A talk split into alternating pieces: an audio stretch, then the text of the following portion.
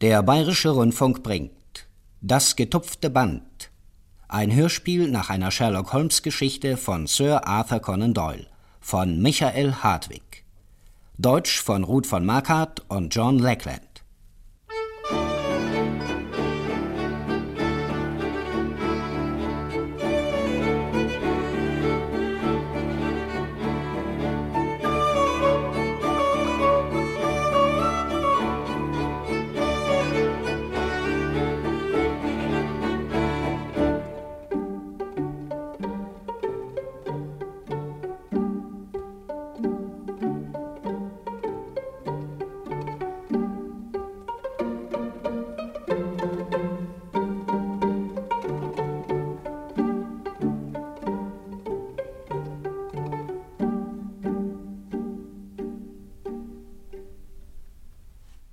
Zur Sache war es, die meinen Freund Sherlock Holmes zur Arbeit trieb, und nicht der Wunsch, ein Vermögen anzuhäufen.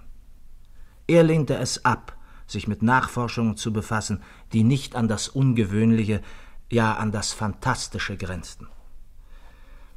Wenn ich meine Aufzeichnungen betrachte, so steht mir doch unter den etwa 70 Fällen keiner mehr so klar vor Augen wie der des getupften Bandes.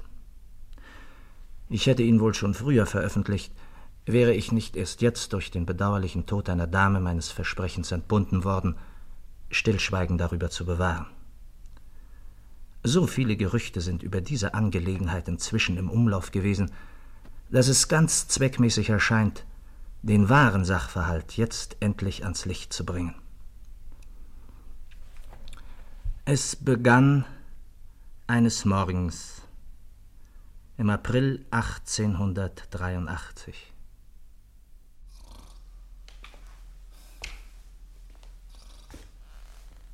Watson? Wach auf, Watson. Äh, äh, was zum Teufel? Komm, Watson, es ist Viertel nach sieben. Viertel nach? Ja. Ach, Holmes, du. Ich weiß, es ist ein wenig vor meiner üblichen Zeit. Ein wenig? Und ich bedauere es zutiefst, dich aus dem Schlaf zu reißen. Aber so geht es uns allen heute Morgen. Erst ist Mrs. Hudson aus den Federn geholt worden. Sie hat sich an mir revanchiert. Und jetzt ist die Reihe an dir. Was gibt's da? Brennt das Haus? Nein, eine junge Dame ist gerade eingetroffen. Eine Klientin und zwar im Zustand höchster Erregung. Ach so. Hm, und wenn junge Damen um diese frühe Stunde in unserer Metropole herumwandern und verschlafene Leute aus ihren Betten scheuchen, dann müssen sie vermutlich etwas sehr Dringendes mitzuteilen haben. Falls sich der Fall als interessant erweisen sollte, wärst du doch sicher gern von Anfang an dabei, nicht? Noch nichts in der Welt möchte ich das verpassen, mein lieber Holmes. Eine junge Dame. Lass mir ein paar Minuten zum Anziehen, dann bin ich bereit. Bitte, bitte, bitte.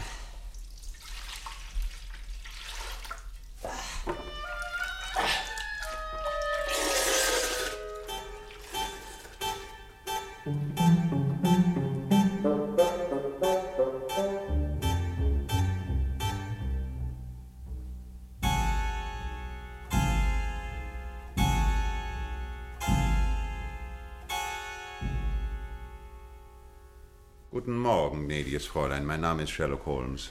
Guten Morgen, Mr. Holmes. Und das ist mein intimer Freund und Mitarbeiter, Dr. Watson. Guten Morgen, gnädiges Fräulein. Guten Morgen, Herr Doktor. Sie können Frau Dr. Watson ganz offen sprechen, genau wie vor mir. Ach, das ist vernünftig von Mrs. Hudson. Sie hat uns schon ein Feuer gemacht. Bitte rücken Sie doch Ihren Stuhl näher an den Kamin. Ich lasse Ihnen gleich eine Tasse heißen Kaffee bringen. Hm. Sie zittern, ja? Nein, kein Kaffee, Mr. Holmes. Vielen Dank. Ich zittere nicht vor Kälte. Sondern? Vor Angst, Mr. Holmes. Vor Entsetzen zittere ich. Großer Gott. Bitte ängstigen Sie sich nicht. Wir können Ihnen sicher helfen. Ja, ganz bestimmt. Wie ich sehe, sind Sie heute früh schon mit dem Zug angekommen. Kennen Sie mich denn? Nein, aber in Ihrem linken Handschuh steckt eine Rückfahrkarte. Sie müssen früh aufgebrochen sein, nachdem Sie auch noch auf dem schlechten Wegen zur Bahn ein gutes Stück im Dogcar zurückzulegen hatten. Aber Mr. Holmes, ich vermute. Kein Grund zur Verwunderung, mein liebes gnädiges Fräulein. Der linke Ärmel Ihrer Jacke weist nicht weniger als sieben völlig frische Schmutzflecken auf, ja. Nur ein Jagdwagen spritzt den Schmutz derart auf und auch das nur, wenn man vorne, links, neben dem Kutscher sitzt. Ja, Sie haben vollkommen recht. Ich bin schon vor sechs Uhr von zu Hause abgefahren. Um 20 nach erreichte ich Leatherhead und nahm den ersten Zug zum Waterloo-Bahnhof. Ich halte es nicht mehr aus, Mr. Holmes. Ich glaube, ich verliere den Verstand, wenn es so weitergeht. Bitte, beruhigen Sie sich doch. Ich habe keinen Menschen, an den ich mich wenden könnte.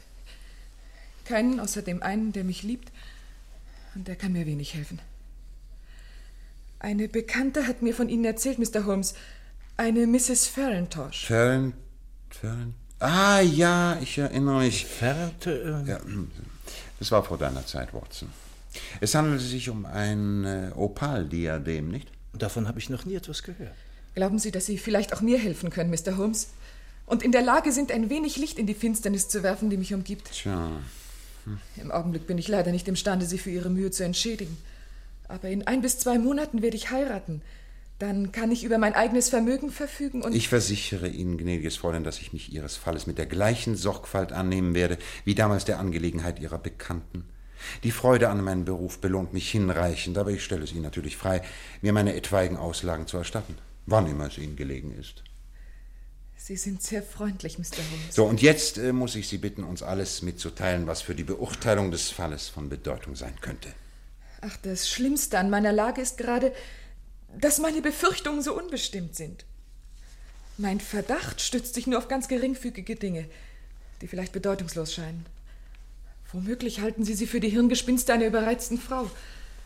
Aber von Ihnen, Mr. Holmes, habe ich mir sagen lassen, dass Sie wie kein Zweiter die Abgründe im Herzen der Menschen zu durchschauen vermögen. Ja? ja ich bin ganz Ohr, gnädiges Fräulein. Ich heiße Helen Stoner und wohne bei meinem Stiefvater, Dr. Grimsby Roylott in Stoke Moran im Westen von Surrey. Eine der ältesten angelsächsischen Familien, wenn ich mich nicht täusche. Sehr gut, Watson. Sehr Und seinerzeit auch eine der reichsten. Aber im Verlaufe des letzten Jahrhunderts zerrann das ganze Vermögen in den Händen von vier verschwenderischen Erben. Außer einigen Feldern und dem 200 Jahre alten Haus ist nichts mehr übrig. Der letzte Roylott hat dort das erbärmliche Leben eines verarmten Adligen geführt. Sein einziger Sohn, mein Stiefvater, sah schließlich ein, dass er sich in die neue Lage schicken müsse und studierte Medizin. Medizin. Hm. Ja, er ließ sich in Kalkutta nieder und baute sich dort eine große Praxis auf. Eines Tages jedoch, in einem Wutanfall über die Diebstähle in seinem Haus, erschlug er seinen eingeborenen Diener. Großer Gott. Nur mit Mühe entging er dem Todesurteil. Er kam mit einer langen Freiheitsstrafe davon, nach deren Verbüßung er verbittert und enttäuscht nach England zurückkehrte. Wann hat Dr. Rollert Ihre Mutter geheiratet, Miss Stoner? Noch in Indien. Meine Mutter war die junge Witwe des Generalmajor Stoner von der Bengal-Artillerie.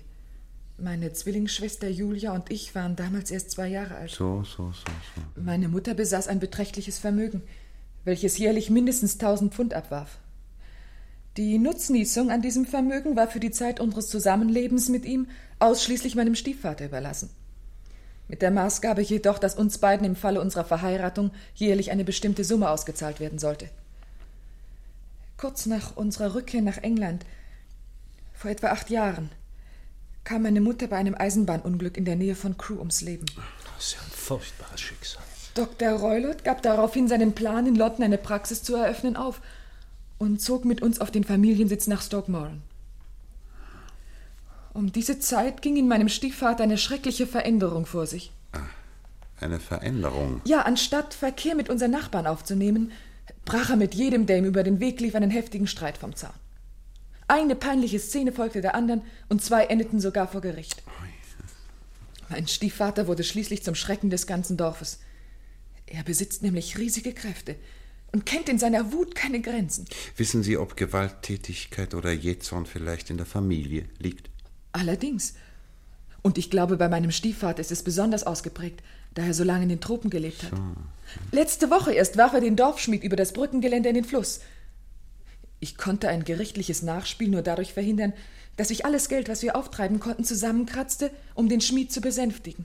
Entsetzlich. Wie entsetzlich. Er hat keine Freunde mehr, außer den herumziehenden Zigeunern. Er erlaubt ihnen, auf dem Rest des Besitzes ihr Lager aufzuschlagen und begleitet sie manchmal wochenlang auf ihren Wanderzügen.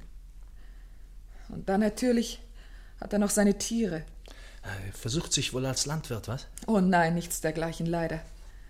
Nein, er hat eine Leidenschaft für indische Tiere. Im Augenblick hält er einen Leoparden und einen Pavian. die frei auf dem Besitz herumlaufen und den Dorfbewohnern kaum weniger Schrecken einflößen als ihr Herr.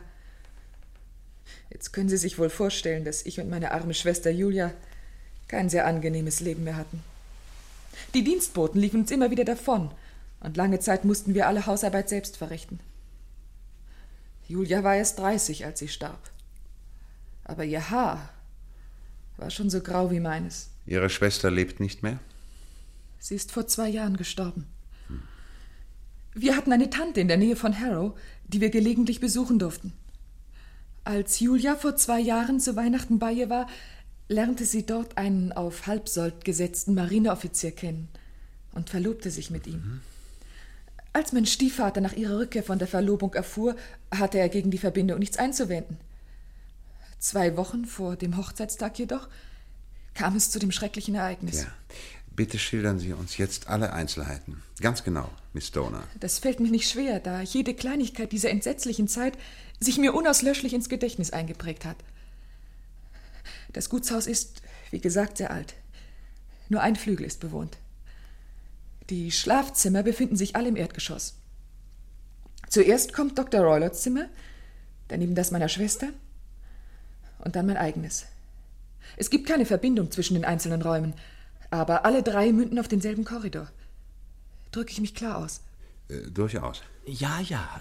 Alle Schlafzimmerfenster gehen auf den Rasen hinaus. An jenem verhängnisvollen Abend hatte sich Dr. Roylott schon früh zurückgezogen. Aber wir konnten seine starke indische Zigarre riechen. Ich saß mit Julia in ihrem Zimmer und wir plauderten noch über die bevorstehende Hochzeit. Um elf Uhr erhob ich mich, um schlafen zu gehen. Helen? Ja? Ich wollte dich immer schon fragen. Hörst du auch manchmal mitten in der Nacht jemanden pfeifen? Pfeifen? Nein, nie. Du pfeifst doch nicht etwa selbst im Schlaf, oder? Ganz bestimmt nicht. Warum? Äh, Weil ich in den letzten beiden Nächten gegen drei Uhr morgens immer wieder einen leisen, hellen Pfiff gehört habe. Woher er kommt, weiß ich nicht, aber ich bin davon aufgewacht. Vielleicht kommt er aus dem Nebenzimmer oder, oder vom Rasen her. Ich dachte nur, du hättest ihn vielleicht auch gehört. Nein, das müssen die Zigeuner sein im Garten. Ja, höchstwahrscheinlich. Aber trotzdem, wenn es von draußen kommt, hättest du es doch auch hören müssen. Mir geht eben nicht so viel im Kopf herum wie dir. Und ich schlafe viel fester. Na, ist ja auch nicht so wichtig. Schlaf gut, mein Liebes.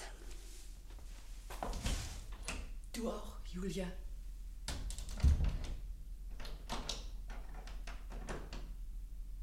Einen Augenblick, Miss Stoner. Ihre Schwester hat sich also eingeschlossen, nachdem Sie Ihr Zimmer verließen. Allerdings, Haben Sie sich denn immer nachts eingeschlossen? immer. Warum denn das? Ich habe Ihnen doch von Dr. Roylotts Leoparden und dem Pavian erzählt. Wir fühlten uns nicht sicher, solange die Tür nicht abgeschlossen war. Verständlich. Bitte fahren Sie fort. Ich konnte in jener Nacht keinen Schlaf finden. Ein unbestimmtes Vorgefühl drohenden Unheils hielt mich wach. Wir waren Zwillinge, wie Sie wissen, und standen einander sehr nah. Ja, das kommt häufig vor. Es war eine wilde Nacht. Der Sturm heulte ums Haus und der Regen peitschte gegen die Fenster. Plötzlich gellte durch das Tosen des Sturms der entsetzte Angstschrei einer Frau. Ich erkannte die Stimme meiner Schwester. Ich stürzte auf den Korridor hinaus. Als ich meine Tür öffnete, glaubte ich, ein leises Pfeifen zu hören. Dann ein polterndes Geräusch, als ob ein Stück Metall zu Boden gefallen wäre. Die Tür meiner Schwester war nicht verschlossen, sondern öffnete sich langsam wie von selbst. Ich blieb wie angewurzelt stehen, ohne zu ahnen, was mir bevorstand. Dann im Licht der Flurlampe sah ich meine Schwester mit schreckensbleichem Gesicht und hilfesuchend ausgestreckten Armen auf mich zuwanken. Julia, Liebes. Was ist, was ist passiert, mein Liebes? Helen, es war. Es war das Band. Das getupfte Band. Getupfte Band? Das. Das. Oh. Julia! Oh, Liebling! Stiefvater! Komm doch schnell! Stiefvater! Stiefvater! Als mein Stiefvater kam, war meine Schwester bereits ohnmächtig. Sie verfiel zusehends und starb, ohne das Bewusstsein wiedererlangt zu haben. Auf diese entsetzliche Weise habe ich meine geliebte Schwester verloren. Eine furchtbare Geschichte. Einen Augenblick, bitte. Sind Sie ganz sicher, das Pfeifen und das metallische Geräusch gehört zu haben? Können Sie das beschwören? Dasselbe hat man mich bei der gerichtlichen Untersuchung auch gefragt. Ich habe den bestimmten Eindruck, es gehört zu haben. Immerhin war es während eines heftigen Sturmes. Das alte Haus muss ziemlich geknarrt und geächzt haben. Ich könnte mich natürlich getäuscht haben. Schwer zu sagen. War Ihre Schwester angekleidet? Nein, sie war im Nachthemd. Hm. In ihrer rechten Hand fanden wir ein angebranntes Streichholz und in der linken eine Streichholzschachtel. Was beweist, dass sie Licht machen wollte, weil sie etwas gehört hatte. Das ist wichtig. Zu welchem Schluss kam die Untersuchung, Miss Stoner? Eine ganz überzeugende Todesursache war nicht festzustellen. Meine Aussage ergab, dass Julias Tür von innen verriegelt war. Die altmodischen Läden vor den Fenstern waren mit breiten Eisenstangen versehen, die jeden Abend vorgelegt wurden. Die Wände wurden sorgfältig untersucht, erwiesen sich aber als völlig solide. Auch der Boden wurde abgeklopft. Jedoch ohne jeden Erfolg. Und der Kamin? Der Kamin ist zwar breit, war aber mit vier starken Eisenstangen vergittert. Ihre Schwester war also allein im Zimmer, als ihr schreckliches Geschick sie ereilte. Fanden sich irgendwelche Spuren von Gewalt? Nein. Und Gift? Wie steht es damit? Auch daraufhin wurde die Leiche untersucht, aber ergebnislos. Sagen Sie, Miss Stoner, was ist Ihre Ansicht über die Ursache dieses bedauerlichen Todesfalles? Ich bin überzeugt, meine Schwester starb aus Angst und Nervenerschütterung. Und was könnte Ihre Schwester so geängstigt haben? Das kann ich mir eben überhaupt nicht vorstellen. Sie erwähnten vorhin Zigeuner. Waren zu der fraglichen Zeit Zigeuner auf dem Anwesen? Ja, Dr. Watson. Es waren eigentlich fast immer welche da. Mhm. Und wie erklären Sie sich den Hinweis auf ein getupftes Band? Manchmal dachte ich, sie hätte es im Delirium gesagt. Aber es könnte sich natürlich auch auf die bunten Kopftücher bezogen haben, die die Zigeuner manchmal mhm. tragen, wenn man die als getupfte Bänder bezeichnen kann. Naja, da tappen wir allerdings noch völlig im Dunkeln.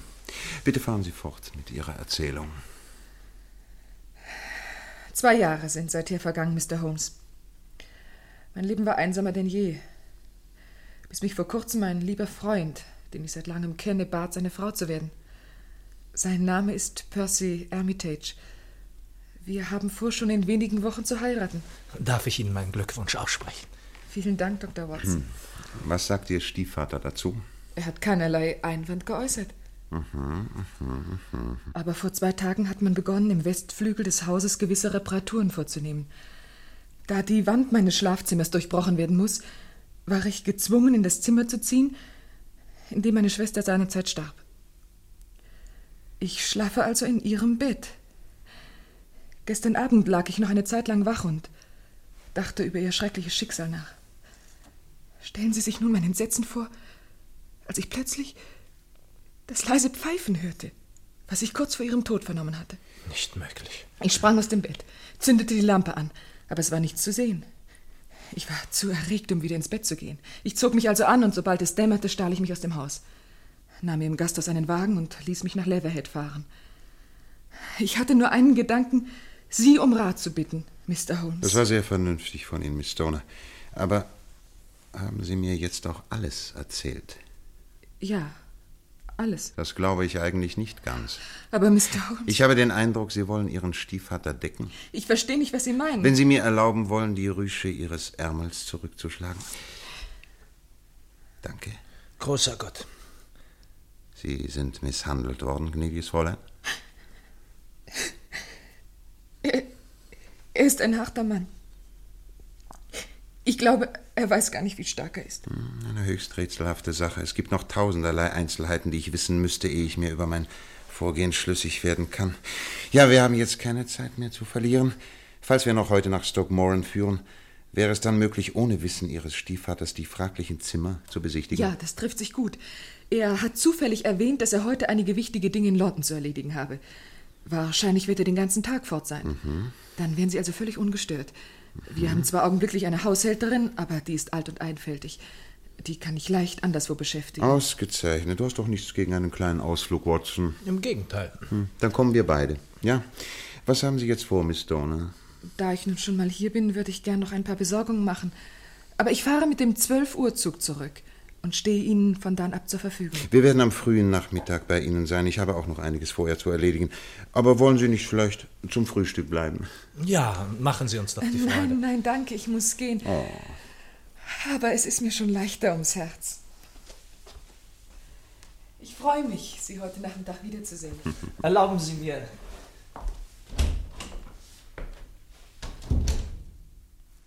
Na? Was sagst du dazu, Holmes? Was hältst du davon, Watson? Finster und undurchsichtig, kann ich da nur sagen. Sehr finster und sehr undurchsichtig. Aber, Holmes, wenn sie recht hat, dass der Boden und die Wände solide sind und dass man weder durch Tür, Fenster oder Kamin hereinkommen kann, dann muss ihre Schwester ja völlig allein gewesen sein, als der Tod sie ereilte. Tot im verriegelten Zimmer, meinst du? Und äh, was soll dieses nächtliche Pfeifen?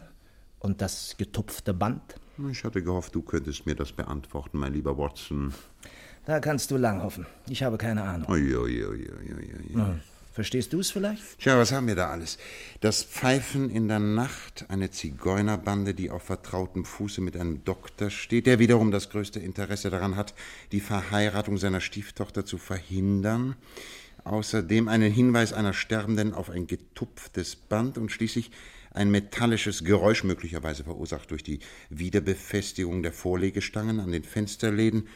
Wenn es uns gelingt, all diese Dinge in den richtigen Zusammenhang zu bringen, dann müsste sich aufgrund dieser Sachlage des Rätsels Lösung finden lassen. Ne? Aber was spielen die Zigeuner dabei für eine Rolle? Das ist mir allerdings völlig unklar. Bei mir auch. Und wie die in irgendeine Theorie hineinpassen sollen, ist mir schleierhaft. Gerade deshalb fahren wir ja heute noch nach Stoke Moran, nicht? Ich möchte mich davon überzeugen, ob es für manche dieser merkwürdigen Dinge eine natürliche Erklärung gibt. Was zum Teufel ist denn das? Wer von euch beiden ist Holmes? So heiße ich, mein Herr, aber ich habe nicht das Vergnügen. Ich bin Dr. Grimsby Roylett aus Stockwarren. Ah, freut mich. Bitte nehmen Sie doch Platz, Dr. Roylett. Ich denke nicht daran. Meine Stieftochter war hier. Ich bin ihr gefolgt. Was hat sie denn gesagt? Reichlich kalt noch für die Jahreszeit. Was hat sie Ihnen erzählt? Aber wie ich höre, kommen die Krokusse bereits heraus. Ach, Sie glauben wohl, Sie können mich für dumm verkaufen. Ich kenne Sie, Sie Schuft. Ich habe schon viel von Ihnen gehört. Sie sind Holmes, der Schnüffler. Holmes, der gerne groß. Holmes, der Prahlhans von Scotland Yard. Sie sind ein wahrer Witzbold, Dr. Roll. Auch bitte machen Sie die Tür hinter sich zu, wenn Sie gehen. Es zieht. Ich gehe, wenn es mir passt. Unterstehen Sie sich ja nicht, Ihre Nase in meine Angelegenheiten zu stecken. Ich weiß, dass meine Stieftochter hier war. Ich kann gefährlich werden, wenn man mir in die Quere kommt. Ah, sehen Sie mal her. Ich kann jeden Schürhaken umbiegen. Und so wird's Ihnen gehen, wenn Sie mir unter die Finger geraten. So, da. Mit Ihnen mache ich's genauso. Ich rate Ihnen, hüten Sie sich, mir in die Hände zu fallen.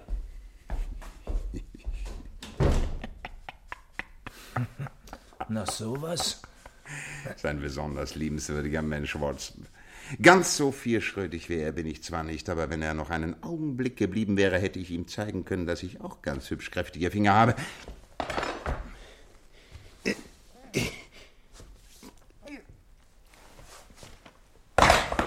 So, das hätten wir. Jetzt ist er wieder gerade.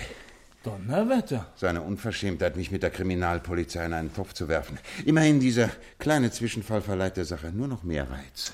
Hoffentlich bekommt unsere liebe junge Dame ihre Unvorsichtigkeit nicht zu büßen. Hoffen wir das Beste. Und jetzt, Watson, ans Frühstück.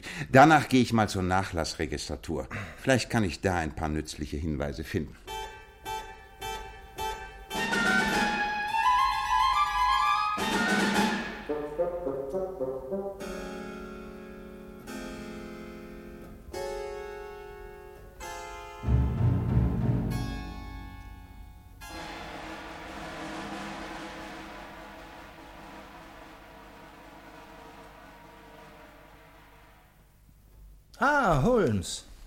Dachte schon, du kommst gar nicht zurück zum Mittagessen. Es ist doch noch nicht einmal ein Uhr, Watson. Was hast du denn da? Einige recht aufschlussreiche Notizen. Ich habe mir das Testament der Mutter einmal zeigen lassen.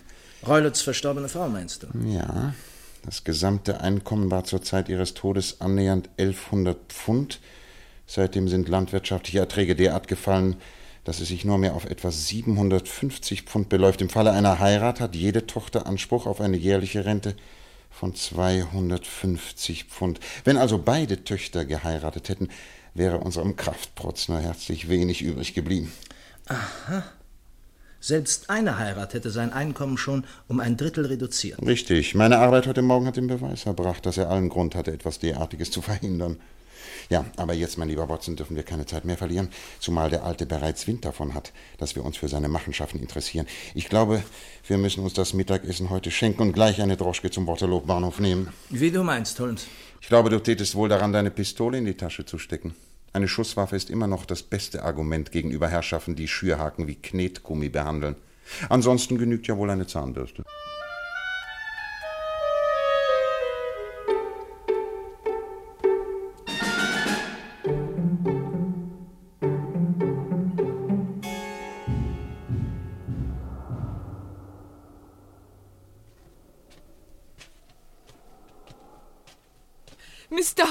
Dr. Watson. Ich habe Sie schon sehnlichst erwartet. Alles klappt ausgezeichnet. Dr. Rowlett ist nach London gefahren und kommt wohl kaum vor dem Abend zurück. Wir hatten bereits das Vergnügen, ihn kennenzulernen. Wo denn? Er hat uns in unserer Wohnung aufgesucht. Ja. Er tat sich furchtbar wichtig und hat versucht, uns einzuschüchtern. Dann muss er mir ja gefolgt sein. Anscheinend.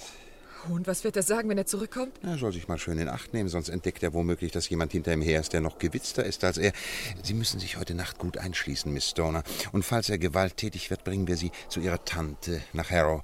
So, aber jetzt müssen wir unsere Zeit so gut wie möglich ausnützen. Ja, natürlich. Bitte führen Sie uns unverzüglich zu den Zimmern, die wir uns ansehen Dann sollen. folgen Sie mir bitte.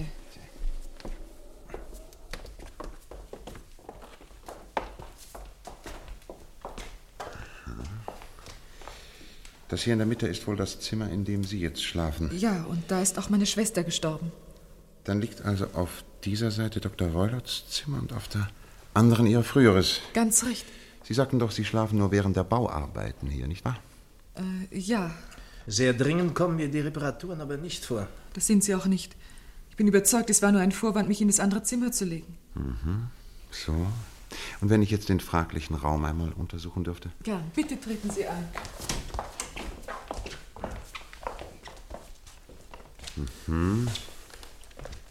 Da Sie und Ihre Schwester Ihre Türen nachts zuschlossen, waren die Zimmer vom Korridor also völlig unzugänglich. Allerdings. Und das hier sind die Läden, die Sie nachts vors Fenster legen. Die sehen mir aber ziemlich handfest aus. Massive Eisenscharniere. Und kein Spalt, wo sich ein Messer auch nur ansetzen ließe. Ich glaube, da hast du recht, Watson. So, was gibt's denn sonst noch? Was ist denn das da über dem Bett? Eine Klingelschnur. Ja, sie geht zum Zimmer der Haushälterin. Die sieht neuer aus als alles andere hier, ja? Sie ist auch erst vor zwei Jahren angebracht worden. So. Auf Verlangen Ihrer Schwester vermutlich. Nein, sie hat sie, glaube ich, nie benutzt. Wir waren gewohnt, uns alles, was wir brauchten, selbst zu holen. Ach, was Sie nicht sagen. Würdest du mal dran ziehen, Watson? Gern, äh, aber äh, was wird ähm, ähm, die Haushälterin? Die hört uns nicht, Dr. Watson. Sie ist in der Waschküche und wird Ihnen heute Nachmittag nicht zu Gesicht kommen. Na, schön.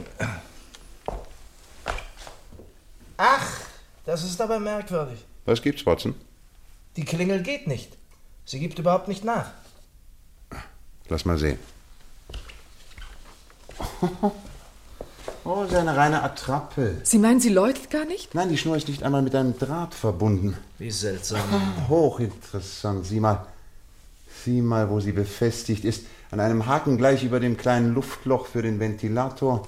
Wie komisch, dass mir das noch nie aufgefallen ist.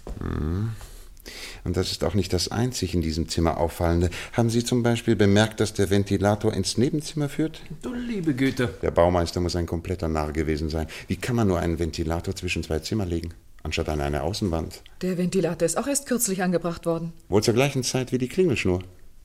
Ja. Seinerzeit wurden verschiedene kleine Änderungen vorgenommen. Und sogar äußerst interessante. Eine Klingelattrappe und ein Ventilator, der keine frische Luft zuführt. Wenn Sie erlauben, Miss Stoner, setzen wir unsere Untersuchung jetzt im nächsten Zimmer fort bei Dr. Roylott.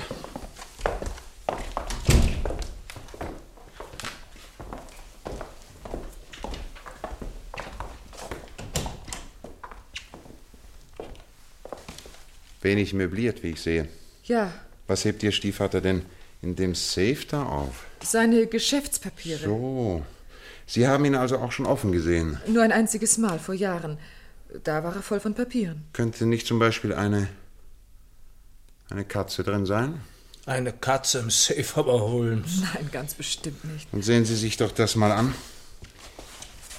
Was hat denn. Was hat denn eine Untertasse mit Milch hier zu suchen? Ja, das verstehe ich auch nicht. Wir halten keine Katze. Aber wir haben einen Leoparden und einen Pavian im Haus. Naja, ein Leopard ist auch eine Katze, ein bisschen groß allerdings, aber ob der sich mit einem Teller Milch zufrieden gibt? Na, und jetzt gib mir doch mal die Lupe, Watson. Die Lupe? Wozu denn das? Ich möchte mir mal diesen Holzstuhl hier genauer ansehen. Aha. So. Gut. Gut. Das wäre also klargestellt. Was zum. Oh, da ist ja noch etwas sehr Interessantes. Was hältst du davon, Watson? Eine ganz alltägliche Hundepeitsche, würde ich sagen. Ja, aber so, so zusammengeknüpft, dass sie am Ende eine Schlinge bildet. Also doch nicht so ganz alltäglich, was? Tja, wozu die Schlinge dienen soll, Oh je, weiß ich je, allerdings je, nicht. je, je. Wir leben in einer schlimmen Welt. Am allerschlimmsten ist es, wenn ein fähiger Kopf sich Verbrechen zuwendet. Ich glaube, hier habe ich jetzt genug gesehen, Miss Stoner. Danke. Wenn Sie nichts dagegen haben, gehen wir jetzt hinaus auf den Rasen. Gewiss. Es ist von äußerster Wichtigkeit, Miss Stoner, dass Sie meine Anordnungen in jeder Hinsicht strikt befolgen. Ihr Leben könnte davon abhängen. Ich werde mich ganz und gar nach Ihren Anordnungen richten, Mr. Holmes. Verlassen Sie sich darauf. Also gut, gehen wir.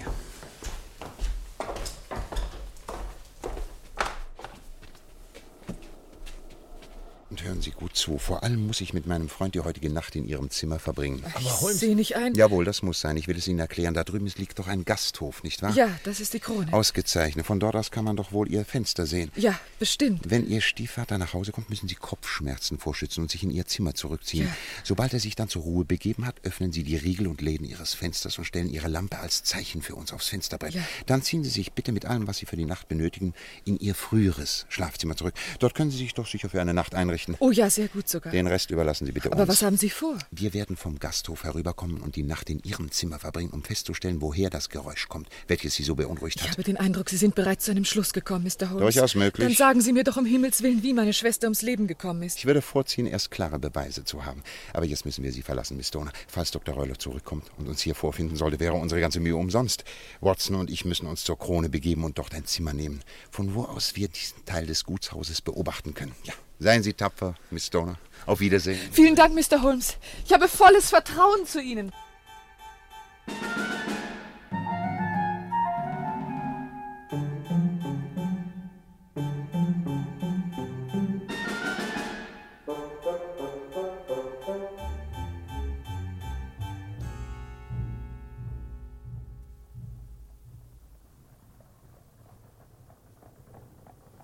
Was schaust du denn so fasziniert zum Fenster hinaus, Watson?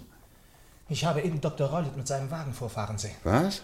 Ach, Und in ziemlich übler Laune offensichtlich. Er droht einem Jungen mit geballter Faust, weil ihm das Tor zum Gutshof nicht schnell genug aufgemacht hat. dann ist unser reizender Doktor also wieder heimgekehrt. Ja, fährt gerade in die Remise. Weißt du, ich habe eigentlich Skrupel, dich heute Abend mitzunehmen. Es wäre mir fast lieber, du bliebst hier im Gasthaus. Hm, Das Unternehmen ist nämlich durchaus nicht ungefährlich. Kann ich dir denn nicht irgendwie von Nutzen sein, Holmes? Deine Anwesenheit wäre möglicherweise von unschätzbarem Wert. Dann komme ich selbstverständlich mit. Oh, das ist sehr freundlich von dir, Watson. Du sprichst von Gefahr, Holmes. Offenbar hast du mehr in dem Zimmer entdeckt als ich. Nein, du hast sicher genauso viel gesehen wie ich, aber vielleicht habe ich mehr Schlüsse daraus gezogen. Ja, außer der Klingelschnur ist mir eigentlich nichts aufgefallen. Und du hast doch auch den Ventilator gesehen. Schon. Aber ich finde nichts besonders Ungewöhnliches an einer kleinen Öffnung, die von einem Zimmer ins andere geht. Noch dazu so klein, dass kaum eine Ratte durchschlüpfen konnte. Ich wusste bereits, bevor wir hierher kamen, dass wir so einen Ventilator finden würden. Aber mein lieber Holmes. Doch bestimmt. Du erinnerst dich sicher, dass Miss Stoner uns erzählte, sie und ihre Schwester hätten bei ihrer Unterhaltung Dr. Reulerts Zigarre gerochen. Allerdings. Na, also dann lag es doch nahe, auf ein Luftloch zu schließen. Da hast du allerdings recht. Aber was kann das schon schaden? Es ist zumindest ein höchst merkwürdiges Zusammentreffen. Ein Ventilator wird installiert, eine Klingelschnur wird angebracht, eine junge Dame, die in ihrem Bett schläft, stirbt unvermittelt. Und ist dir nicht etwas an dem Bett selber aufgefallen? Nein. Nein. Es ist am Boden festgeschraubt. Was? Das Bett lässt sich nicht von der Stelle rücken. Es steht also immer unmittelbar unter dem Ventilator und der Schnur. Holmes. Ich glaube, langsam dämmert mir was. Ist ja großartig. Wir sind gerade im letzten Augenblick gekommen, um ein zweites teuflisches Verbrechen zu verhindern. Teuflisch und schlau ausgeklügelt. Wenn ein Arzt zum Verbrecher wird, ist er besonders gefährlich. Er ist kaltblütig und besitzt die nötigen Kenntnisse. Palmer und Pritchard waren zwei Mörder, die zu den besten Ärzten ihrer Zeit zählten. Der Mann, mit dem wir es zu tun haben, der stellt selbst diese berüchtigten Vorbilder in den Schatten. Aber ich meine, wir könnten es dennoch mit ihm aufnehmen, Watson, was?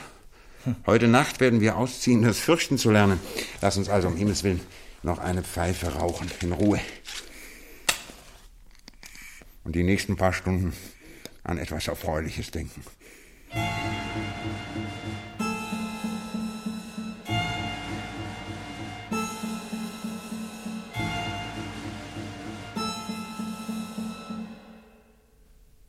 Holmes, sieh mal. Jetzt brennt das Licht da drüben in Ihrem Fenster. Das Signal für uns. Wie spät ist es? Moment. Kurz vor elf. Dann komm. Aber Vorsicht vor dem Pavian.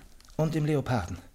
Ehrlich gesagt, ich wünschte, wir wären schon da drüben in Ihrem Zimmer. Also, gehen wir. Ja.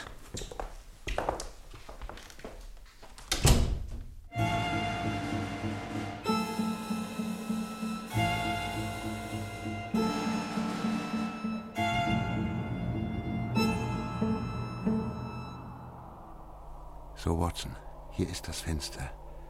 Sie hat es für uns offen gelassen. Wir müssen so leise wie möglich hineinklettern und die Läden geräuschlos schließen. Ja. Dass du mir nachher nicht einschläfst, ja? Das könnte dir das Leben kosten. Halte deine Pistole für den Notfall bereit.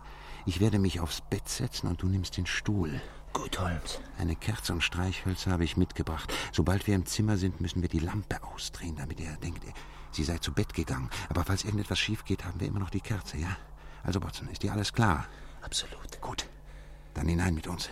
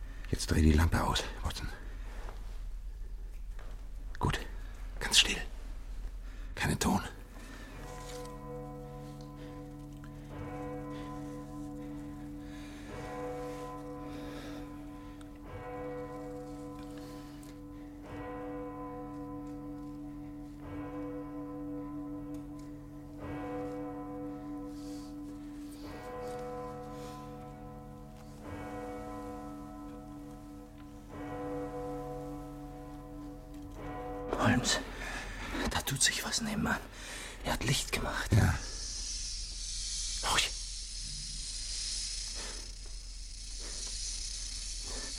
Was ist das? Achtung. Watson, bleib, wo du bist. Siehst du sie? Watson, siehst du sie? Was? Da, da, da, da. Sie macht sie aus dem Staub. Was war denn das, Holmes? Ich sehe überhaupt nichts. Schnell, Watson. Ins Nebenzimmer. Was ist denn los? Da zieh deine Pistole. Rasch zur Räuber.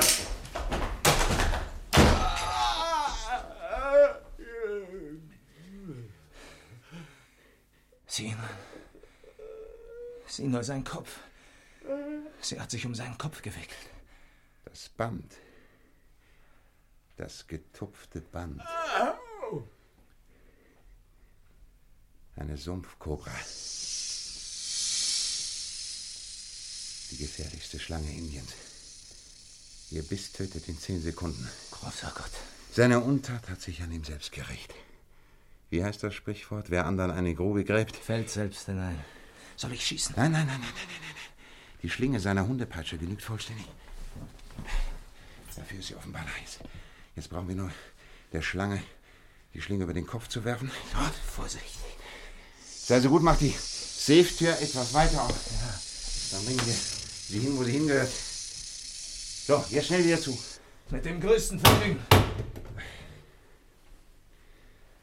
Und jetzt brauchen wir nur noch Miss Stoner an einen sicheren Zufluchtsort zu bringen und die Polizei von dem Vorfall unterrichten.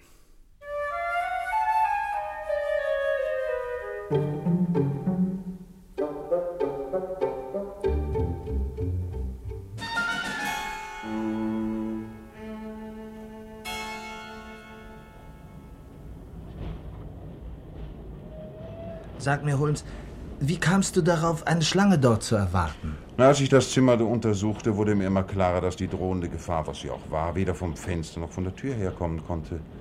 Bei der Entdeckung, dass die Klingelschnur hinter dem Ventilator nur eine Attrappe war und dass man das Bett am Boden festgeschraubt hatte, kam mir gleich der Verdacht, dass das Seil als Verbindungsweg dienen sollte. Ja, ich musste augenblicklich an eine Schlange denken. Und da ich wusste, dass Dr. Reulert sich stark für indische Tiere interessierte, hatte ich sofort das Gefühl, auf der richtigen Spur zu sein. Ach so. Ja, natürlich. Die Idee, ein Gift zu benutzen, welches unmöglich durch die üblichen äh, chemischen Untersuchungen nachgewiesen werden kann, passte genau zu einem schlauen, brutalen Mann wie ihm, der seine Erfahrungen im Osten gesammelt hatte. Von seinem Gesichtspunkt aus also war auch die schnelle Wirksamkeit des Giftes ein großer Vorteil, nicht? Es hätte sehr scharfer Augen bedurft, um die beiden winzigen dunklen Stiche zu entdecken, die der Biss der Giftzähne hinterließ. Das stimmt allerdings. Und Miss Stoner hat doch nicht erwähnt, dass bei der Untersuchung etwas derartiges festgestellt wurde. Nein, die beiden kleinen Pünktchen sind auch sicher nicht bemerkt worden. Und ähm, wie war das mit dem merkwürdigen Pfeifen? Das war das nächste, was ich mir überlegte. Dr. Reulot ließ die Schlange durch den Ventilator kriechen und wusste genau, dass sie an der Klingelschnur aufs Bett hinuntergleiten würde.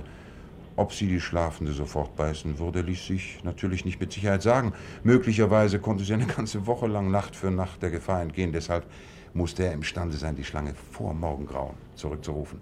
Sonst wäre sie gesehen worden. Er hat sie offenbar mit Hilfe der Milch, die wir da fanden, auf dem Pfiff abgerichtet. Der reinste Schlangenbeschwörer, was? Na, sowas ähnliches, ja. Zu diesen Schlussfolgerungen war ich bereits gelangt, ehe ich sein Zimmer überhaupt betreten hatte. Weißt du noch, wie ich seinen Stuhl mit der Lupe untersucht habe? Ja, warum eigentlich? Na, um mich zu vergewissern, dass er oft auf dem Sitz gestanden haben muss, um an den Ventilator zu kommen. Der Safe, die Untertasse mit der Milch und die Schlinge in der Peitschenschnur zerstreuten dann meine letzten Zweifel. Und das metallische Geräusch? Das war offensichtlich das eilige Zuschlagen der Safe-Tür hinter der grausigen Cobra. Hm. Weißt du was, Holmes? Ja, mein lieber Watson?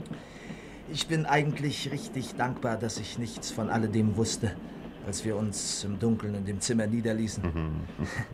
Also wenn ich mir vorstelle, wie dieses Biest an der Klingelschnur auf uns zugekrochen kam. Ja, schließlich saß ich ja auf dem Bett und habe dir den Stuhl überlassen. Das stimmt. Obwohl du wusstest, was dir bevorstand. Sobald ich das Zischen der Schlange hörte, bestand kein Zweifel mehr. Aber ich gebe zu, ich war froh, als die Kerze endlich brannte und ich meinen Stock gegen das teuflische Tier erheben konnte. Mit dem Erfolg, dass sie durch den Ventilator verschwand. War das deine Absicht? Hm, nein, nein, eigentlich nicht. Einige meiner Hiebe müssen getroffen und ihre ganze Bösartigkeit geweckt haben. Die Cobra floh durch den Ventilator, ging auf das nächste beste Objekt los, das sie sah. Insofern trage ich zweifellos indirekt die Schuld an Grimsby Rollards Tod. Aber ich glaube kaum, Watson, dass das mein Gewissen sonderlich belasten wird.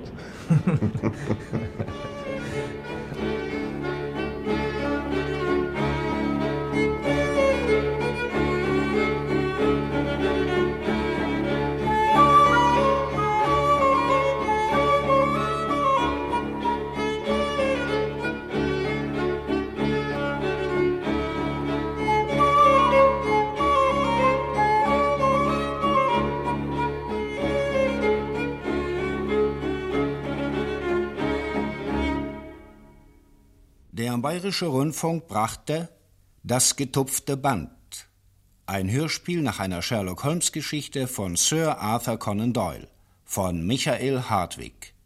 Deutsch von Ruth von Marquardt und John Lackland.